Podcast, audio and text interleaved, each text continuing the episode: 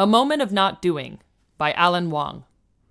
I left a single lily on the pedestal off which you knocked me, and on which I slept, with a single hand, cut off by thinking out loud.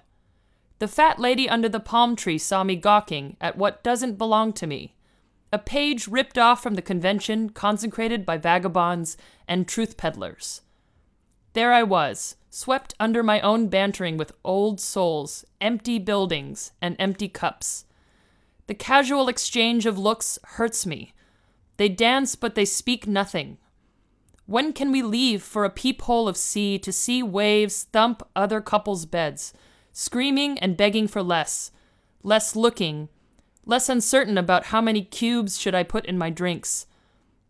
The chair that moves, the shoes that fit, I complimented everything so I could hear the music that they feigned hearing. Men crawling like dogs, planes howling.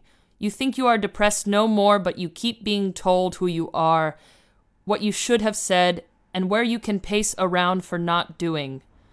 To the point that even clothing shrills, even liars stopped expecting.